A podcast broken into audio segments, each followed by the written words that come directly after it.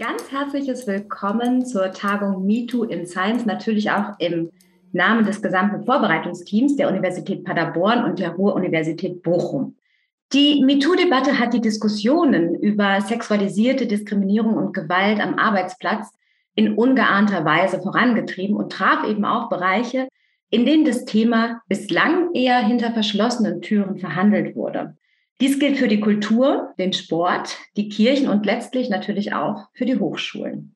Im Zuge von MeToo zeigte sich überdeutlich, wir wissen viel zu wenig über sexualisierte Diskriminierung und Gewalt an Hochschulen und es fehlen immer noch einschlägige Studien oder vorhandene Forschungsergebnisse werden eben nur im exklusiven Kreis von GeschlechterforscherInnen und GleichstellungsakteurInnen rezipiert. Dafür legte MeToo aber schonungslos offen, welche systemischen Schwächen Hochschulen im Umgang mit sexualisierter Diskriminierung und Gewalt aufweisen. Die Kampagne zeigte nämlich die juristischen Lücken auf, aber auch intransparente und zuweilen schlicht ungeeignete Verfahrenswege und das Fehlen von nachhaltig verankerten Maßnahmen zur Prävention. Aber es lässt sich auch feststellen, MeToo ermutigte Studierende und Beschäftigte, Fälle von sexualisierter Diskriminierung und Gewalt anzuzeigen. Verschiedene Hochschulen und außeruniversitäre Forschungseinrichtungen waren in den vergangenen Jahren von spektakulären Fällen betroffen.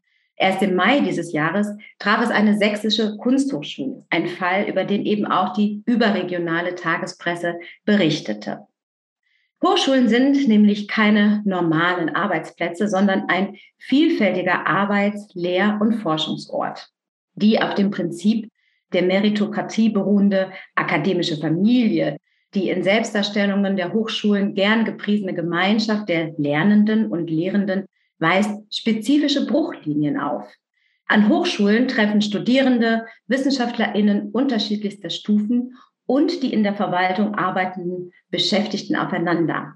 Die Gruppen unterscheiden sich hinsichtlich ihrer Aufgaben, ihrer Rollen auf dem Campus und nicht zuletzt, und das ist wichtig in unserem Zusammenhang, hinsichtlich ihrer arbeitsvertraglichen Situation. Daraus resultieren wiederum verschiedene gerade von Abhängigkeiten und Vulnerabilitäten oder Verletzlichkeiten. Etwa im Studienverlauf durch die Abhängigkeit von Lehrenden, durch das Miteinander in einem campusnahen Wohnheim oder im Verlauf einer akademischen Karriere durch befristete Verträge und ungewisse Karriereaussichten. In diesem Umfeld stellen sexualisierte Diskriminierung und Gewalt besonders brisante Bruchlinien dar. Wird ein Übergriff an einer Hochschule publik, fordert dies die Institution massiv heraus. In vielen Fällen sind Hochschulleitungen, Fakultäten, Personaldezernate, Gleichstellungsbeauftragte, Personalvertretungen und auch die Öffentlichkeitsarbeit involviert und suchen Wege aus der Krise. Unterstützung erhielten sie im deutschen Wissenschaftssystem seit den 2000er Jahren, insbesondere durch die BUKOW, die sexualisierte Diskriminierung und Gewalt unermüdlich auf die wissenschafts- und hochschulpolitische Agenda setzte. Das allgemeine Gleichbehandlungsgesetz ermöglicht seit 2007 immerhin einen verbesserten Diskriminierungsschutz für die Beschäftigten an Hochschulen. 2015 veröffentlichten dann Eva Kocher und Stefanie Porsche für die Antidiskriminierungsstelle des Bundes eine Studie, in der sich die Autorinnen systematisch mit bestehenden Schutzlücken für Studierende auseinandersetzten und auch Präventionsmaßnahmen empfahlen. Auch wenn in den vergangenen Jahren auf verschiedenen hochschulpolitischen Ebenen an Regelwerken für ein diskriminierungsfreies Lehr- und Forschungsumfeld gearbeitet wurde, sind wir überzeugt, wir sind noch nicht am Ende der Debatte. Im Gegenteil. Sexualisierte Diskriminierung und Gewalt an Hochschulen lässt sich auch nicht allein als kulturelles Problem bestimmter Fachgruppen oder Hochschultypen verstehen.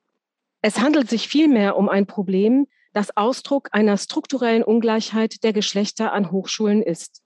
Das zeigt sich auf verschiedenen Ebenen. Der nach wie vor bestehenden Unterrepräsentanz von Frauen in Führungspositionen, übrigens nicht allein in den MINT-Fächern, dem Gender Pay Gap, ungleich verteilten Karrierechancen, Geschlechterstereotype, Mehrfachdiskriminierung und so weiter und so weiter.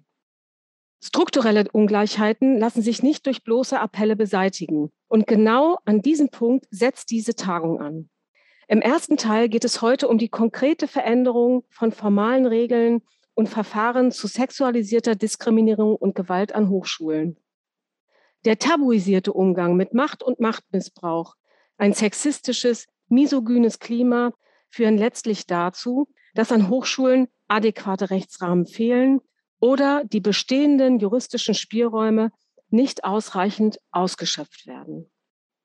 Wir freuen uns deswegen außerordentlich mit Ulrike Lemke von der HU Berlin und Eva Kocher von der Europa-Universität Viadrina in Frankfurt-Oder zwei ExpertInnen gewonnen zu haben, die sich mit unterschiedlicher juristischer Perspektive dem Themenfeld nähern werden.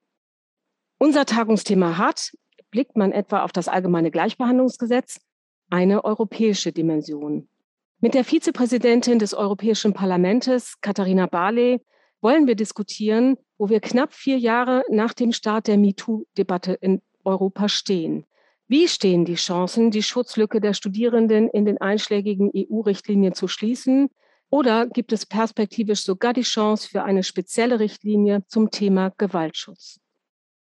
In der abschließenden Podiumsdiskussion kommen mit Birgit Riegraf, Christina Reinhardt, Maike Bader, Solveig Simovic und Friederike Kaiser VertreterInnen aus Hochschulleitungen, der Wissenschaft, der BUKOW und einem Ministerium zusammen, um aus unterschiedlichen Perspektiven zu besprechen, wie in den Hochschulen und Bundesländern ein verbesserter Schutz Studierender und Beschäftigter erreicht werden kann.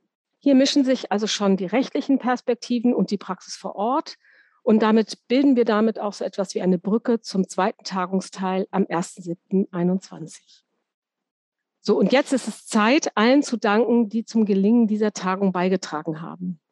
Den Vortragenden, den Gästen in den Gesprächs- und Podiumsrunden, die alle zu unserer großen Freude in Lichtgeschwindigkeit zugesagt haben, dabei zu sein.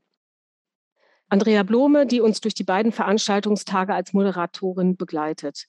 Den Teams des Genderzentrums Paderborn und des Majak in Bochum, die in den vergangenen Wochen das Backoffice dieser großen Tagung gebildet haben USB-Sticks bestückt, die Anmeldung im Auge gehalten, den Postversand vorbereitet, den technischen Ablauf sichergestellt haben und uns heute auf den Social-Media-Kanälen begleiten.